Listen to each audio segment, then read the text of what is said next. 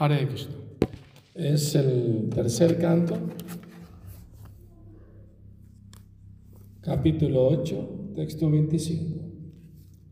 Om Namo Bhagavate Vasudevaya.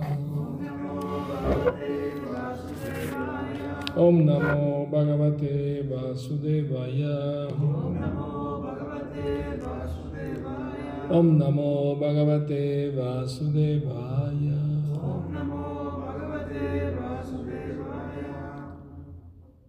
Ayamato Vitsarata Swamana.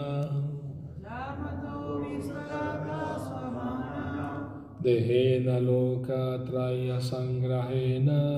Varanamush Swamana. Dehena Loka Traya Sangrahena. Vichitra Divya Varanam Shukanam. Vichitra Divya Varanam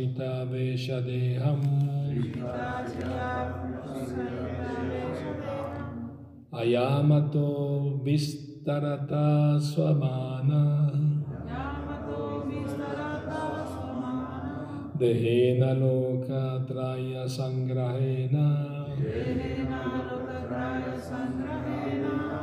Krita Shriya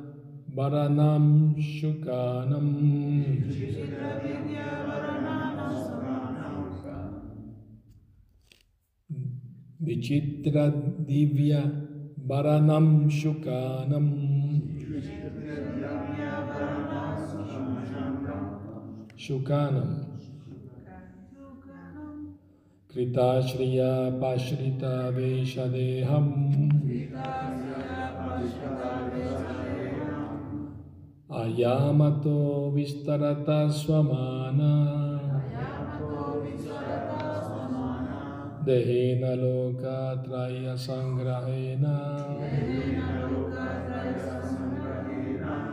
Vichitra Divya Bharanam Shukanam.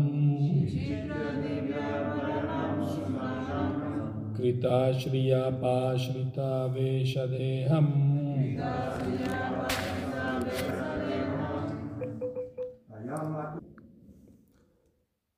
Ayamata a lo largo, Vistarata.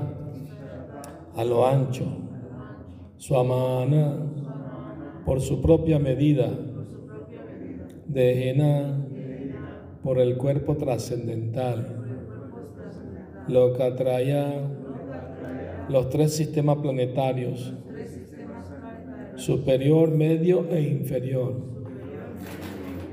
Sangrahena mediante la absorción total. Vichitra variado. Divya trascendental. Avarana Amshukanam rayos de los adornos. Kritashriya Apashrita belleza creada por esas ropas y adornos.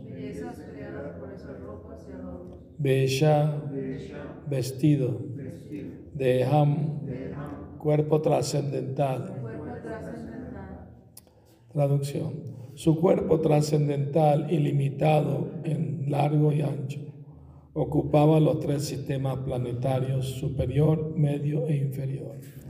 Su cuerpo estaba autoiluminado por una ropa y una variedad de sin paralelo y estaba bien adornado. Significado. El largo y ancho del cuerpo trascendental de la Suprema Personalidad de Dios solo podía medirse con su propia medida, debido a que Él se encuentra omnipresente a todo lo largo de toda la manifestación cósmica. La belleza de la naturaleza material se debe a su belleza personal.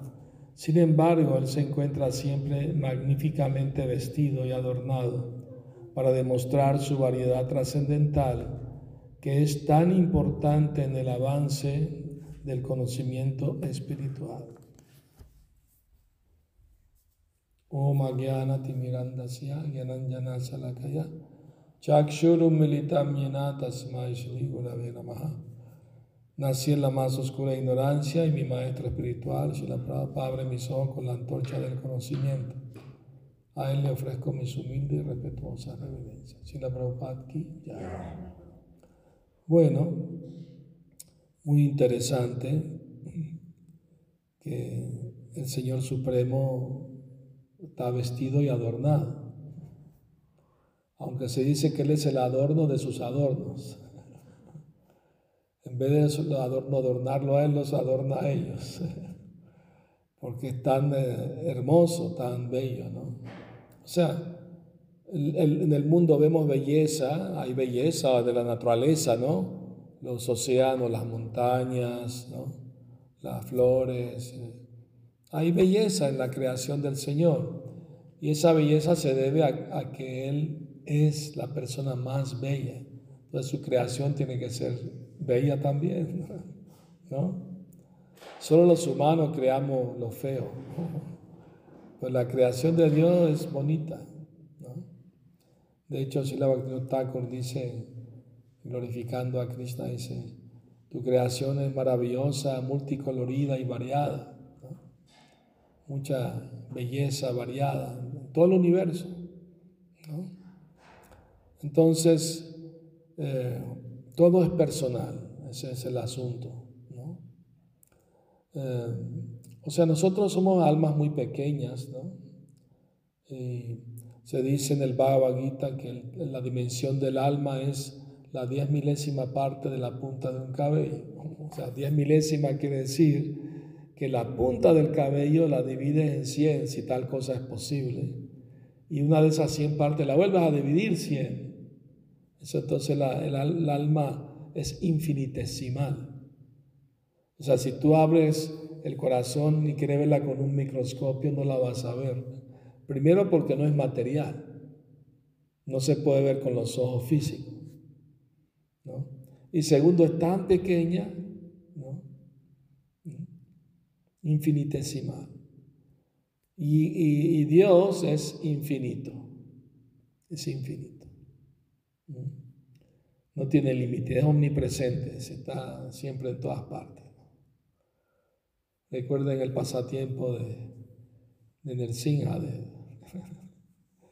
que el demonio Hiranyakashipu le pregunta a su hijo, ¿ah? tú hablas de un Dios, yo soy el único Dios, ¿dónde está tu Dios?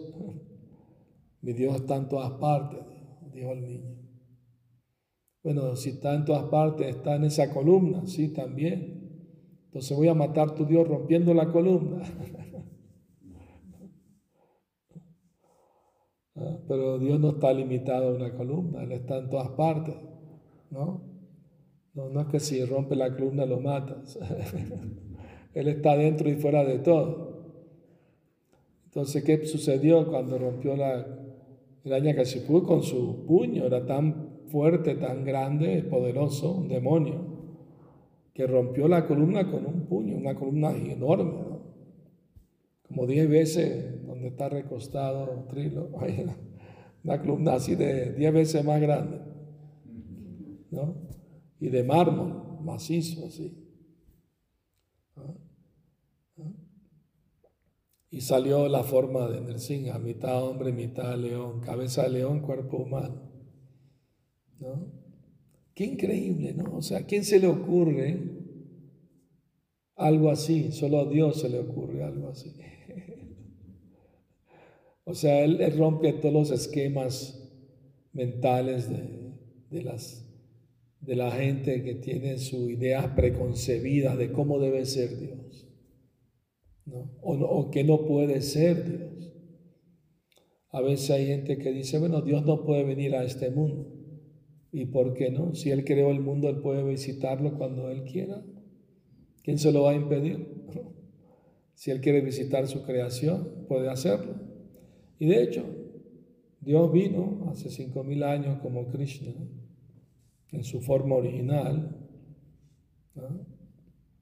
y estuvo en la tierra 125 años. Es una persona histórica. O sea, habló un libro, el Bhagavad Gita, y se considera como la Biblia de la India prácticamente. Y hasta el día de hoy millones de gente lo estudia, no solo en la India, en todo En todo el mundo estudian el Bhagavad Gita, hasta las universidades tienen cátedras de Bhagavad Gita y todo. Entonces, claro, solamente aquellos que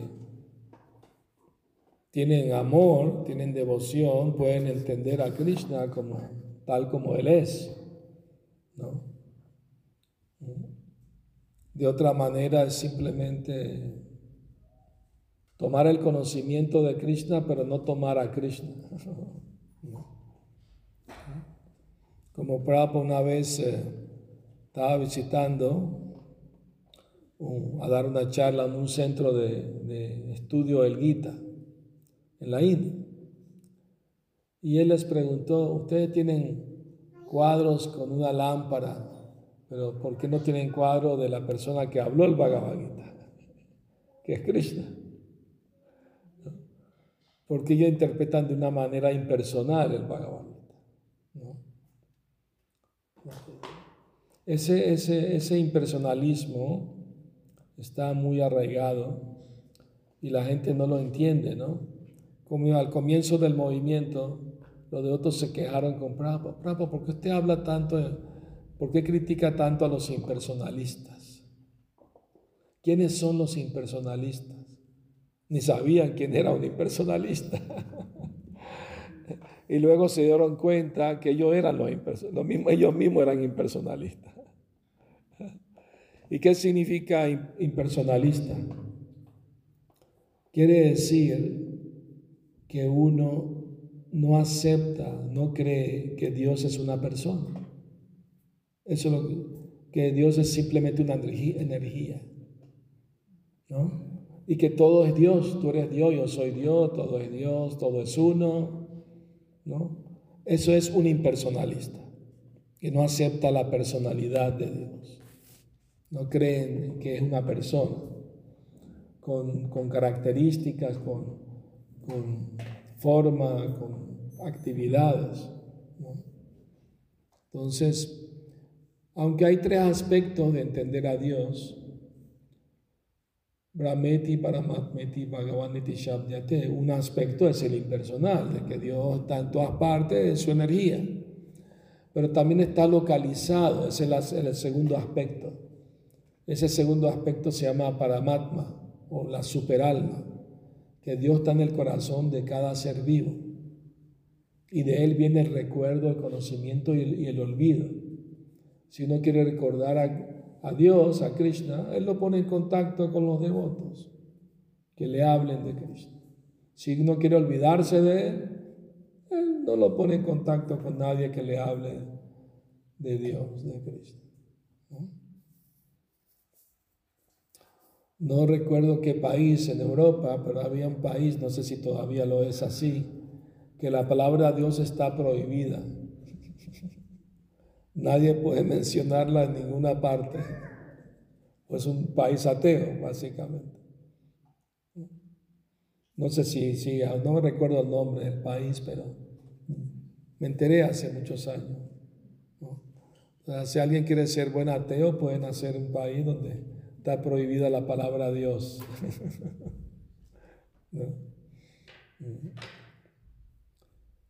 Y lo otro es que si Dios tiene forma, entonces no puede tener forma, porque tener forma quiere decir que es una limitación. O sea, si estoy aquí ahorita sentado, no puedo estar en, en Cuerámaro al mismo tiempo, o en León, o en Ciudad México. estoy limitado a estar aquí solamente.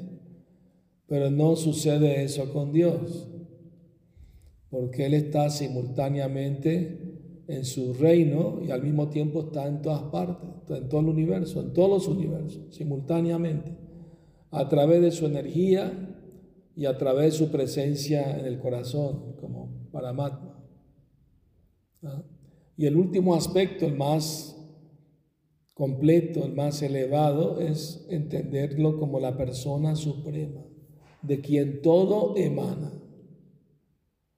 la fuente de todo lo que existe. Nosotros mismos somos partes de Él. O sea, Él es el todo completo y nosotros somos las partes pequeñas. Somos una chispita muy chiquita. Podemos estar en un cuerpo humano o un cuerpo animal o un cuerpo de ballena o árbol o cualquier Hay 8 millones 400 mil formas de, vida en, en, todo el universo. Eso lo dice el Padma Purana, los Vedas. Se dice que hay 900 mil formas acuáticas, 2 millones de variedad de árboles y plantas, un millón cien mil de insectos y reptiles, un millón de variedad de aves, tres millones de variedad de bestias y 400 mil humanoides. En todo el universo, no solo este planeta.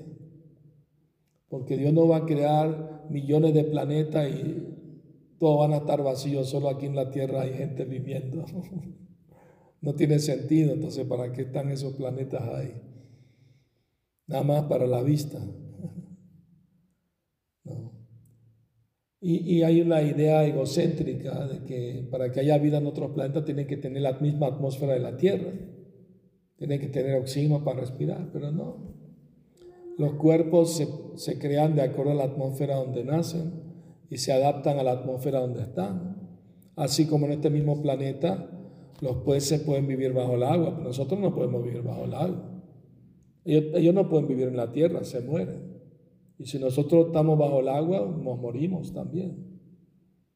Entonces, si en este mismo planeta hay diferentes atmósferas, el cuerpo de un pez se adapta a vivir bajo el agua. ¿Por qué no un cuerpo se puede adaptar a vivir incluso en el sol? Cuestión de lógica, ¿no? Puede tener un cuerpo de materia fogosa. Tranquilamente, o gaseosa, puede vivir en, en, Júpiter, por ejemplo, en cualquier parte de la creación de Dios. ¿no? ¿Y cómo logramos conseguir más información? Los Vedas tienen esa información, o sea, el fabricante sabe lo que fabricó. Y los Vedas, pues, es una revelación de, del aliento de Dios, o sea, no son inventados por un ser humano que los escribió, salieron del aliento del Señor Supremo. Y, se transmitieron verbalmente por miles de años. ¿no? Pero hace cinco mil años el gran sabio Vyasadeva vio que en el futuro la gente no iba a tener una memoria tan aguda para recordar todo lo que escuchan, ¿no? Porque hace miles de años los estudiantes iban a la, a la escuela del maestro, del guru, y aprendían los Vedas por escucharlos. Y por escuchar retenían todo lo que aprendían, o sea, tenían memoria fotográfica, todo el mundo. Y estudiaban y aprendían y memorizaban todos los versos de los libros y sabían explicarlos porque el maestro se los enseñó qué significa. Pero en esta era actual la memoria se ha reducido. No recordamos ni lo que hicimos hace tres días. Por eso es necesario la escritura. Y el gran sabio Vyasadeva, por compasión, por la humanidad recopiló todo este conocimiento de los sagrados Vedas y Puranas. De todos los Puranas, el Srimad Bhattam es el mejor. Amala Purana, el Purana Inmaculado. Purana quiere decir antiguo. Muy antiguo. Tiene 5.000 años y lo estamos leyendo hoy. Increíble, ¿no? Estamos leyendo un libro de hace 5.000 años y porque se han conservado los manuscritos, se han copiado a mano, generación tras generación, así como se ha conservado, porque hay escuelas espirituales en la India que se ocuparon de transmitir eso, de retenerlo, de conservarlo, de no perderlo, a través de las generaciones. ¿Mm? Entonces, Y en estos libros tan maravillosos se habla de temas tan importantes, tan elevados, ¿no? O sea, de Dios, de su creación, de nosotros, las almas, ¿no? Entonces las almas estamos reencarnando, transmigrando de un cuerpo a otro y cuando llegamos a la vida humana tenemos la oportunidad de indagar sobre la verdad, qué hago aquí en este mundo, por qué estoy sufriendo, quién es Dios y, cómo lo puedo conocer, qué relación tengo con Él. esa es la inteligencia que Dios le da a los humanos para buscar conocimiento verdadero. Entonces el Bhattam tiene ese poder de revelarnos ¿ah? lo maravilloso del Señor Supremo. Su cuerpo es divino, o sea, su cuerpo no es, o sea, los impersonalistas ya saben lo que es un impersonalista. Ellos piensan que no se puede hablar de cuerpo porque cuerpo quiere decir a fuerza material ellos no aceptan, no creen que pueda haber cuerpo espiritual. No lo computan eso. ¿No? O sea, ellos piensan que si Dios viene a la tierra tiene que tener un cuerpo físico como el de ellos, de carne y hueso. Ellos no pueden entender que Él no está bajo la ley de este mundo. Él puede venir y mantener su mismo cuerpo divino, que no envejece, no muere.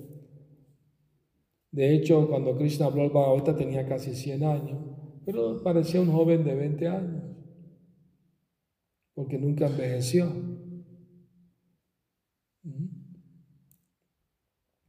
Y cuando decidió irse de este mundo, se fue en su mismo cuerpo. De hecho, los semidioses de otros planetas vieron cuando él pasaba por el espacio yendo a su morada suprema. Lo explica el Bhagavatam. O sea, Él viene, no está bajo las leyes de este mundo, porque Él creó las leyes de este mundo, no tiene que obedecerlas. No obedecen ellas a Él, más ¿No? Y Él las contradice también. Cuando era un niño de siete años, pudo levantar la colina con el dedo meñique. o sea, ¿por qué no la levantó con toda la mano? Porque el dedo meñique se considera el más débil de, de todos los dedos, ¿verdad? Y la mano izquierda se supone que es menos fuerte que la derecha. Entonces, él, quiso demostrar que puede hacer cosas asombrosas con hasta el dedo más pequeño. Krishna sabía el arte de hacer cosas pesadas muy livianas, como una pluma. Son poderes místicos, ¿no? Y Krishna Yageshwara, el amo de todo poder místico. Hay tantas cosas maravillosas que podemos aprender acerca de, Dios, de Krishna, leyendo las escrituras sagradas como el Bhagavad Gita, Srimad Bhagavatam. ¿Mm? Hay mucho que aprender y uno debe estar deseoso de buscar el tiempo de leer, aprender, preguntar, escuchar. Es el, uso apropiado para la inteligencia humana. Lamentablemente hoy en día usan la inteligencia para dañar, ¿no? Porque tuvo que usar mucha inteligencia para crear la bomba atómica. ¿Y cuál es el resultado? Matar masivamente. O sea, ¿cuál es el beneficio? De destrucción. De hecho, en el Bhagavad Gita, Krishna predice eso. Dice, los demonios crearán armas para la destrucción del mundo. Y el que inventó la bomba atómica se arrepintió después. Y él citó el Bhagavad Gita. Él dijo, él citó el Bhagavad Gita donde Krishna dice, yo soy la muerte que lo devora todo. Kalosmi. Entonces, bueno, ¿tienen alguna pregunta, algún comentario?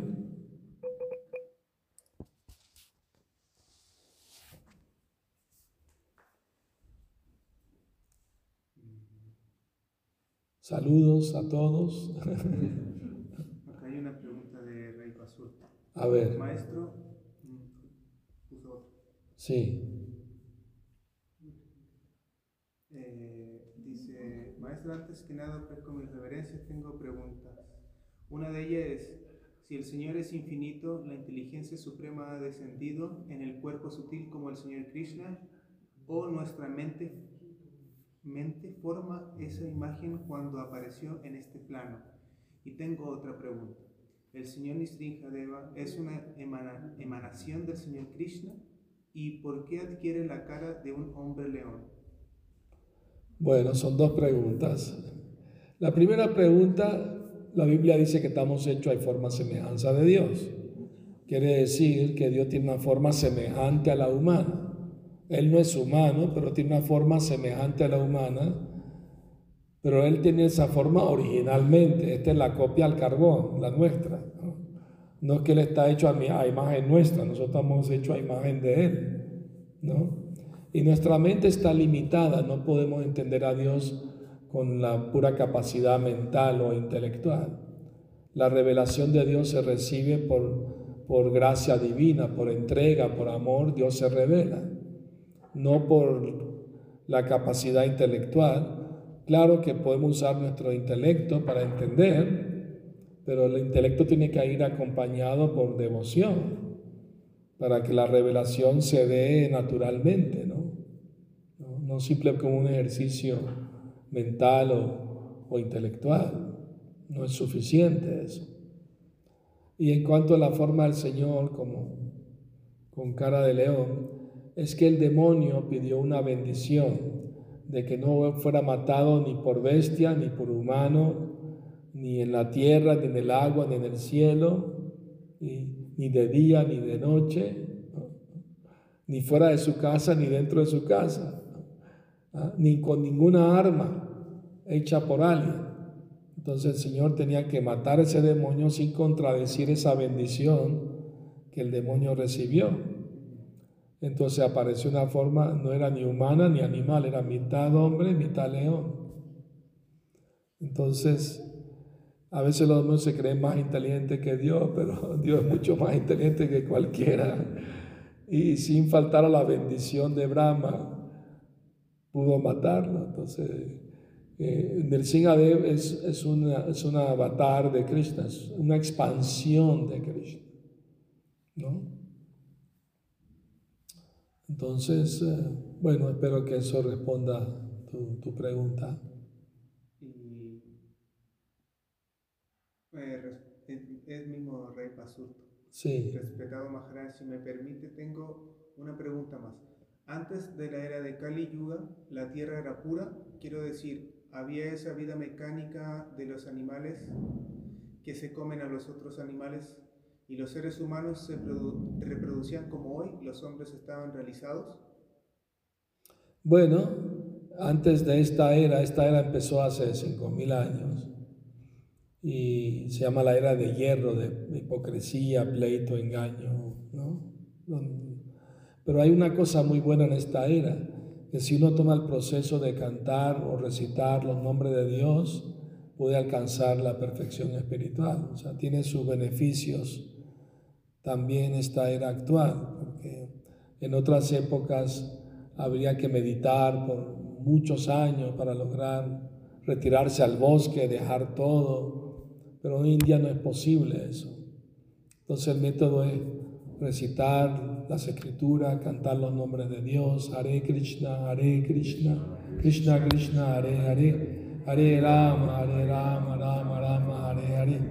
La gente igual comía y se reproducía como, ahora, pero la sociedad estaba eh, mejor dirigida, habían líderes, eh, los reyes eran gente iluminada, eran gente religiosa que guiaban bien a los ciudadanos hacia Dios, hacían muchos templos y, eh, ayudaban a los sabios para que no tuvieran que preocuparse de sus necesidades materiales, sino se dedicaran a estudiar y enseñar las escrituras. ¿no? Entonces era otra época, pero lo importante es aprovechar la vida humana para buscar la, la autorrealización o la comprensión de nuestro ser espiritual y de Dios. Ese es el propósito. Bueno, muchísimas gracias. Hare Krishna, gracias por venir. Prabhupada Premanandi.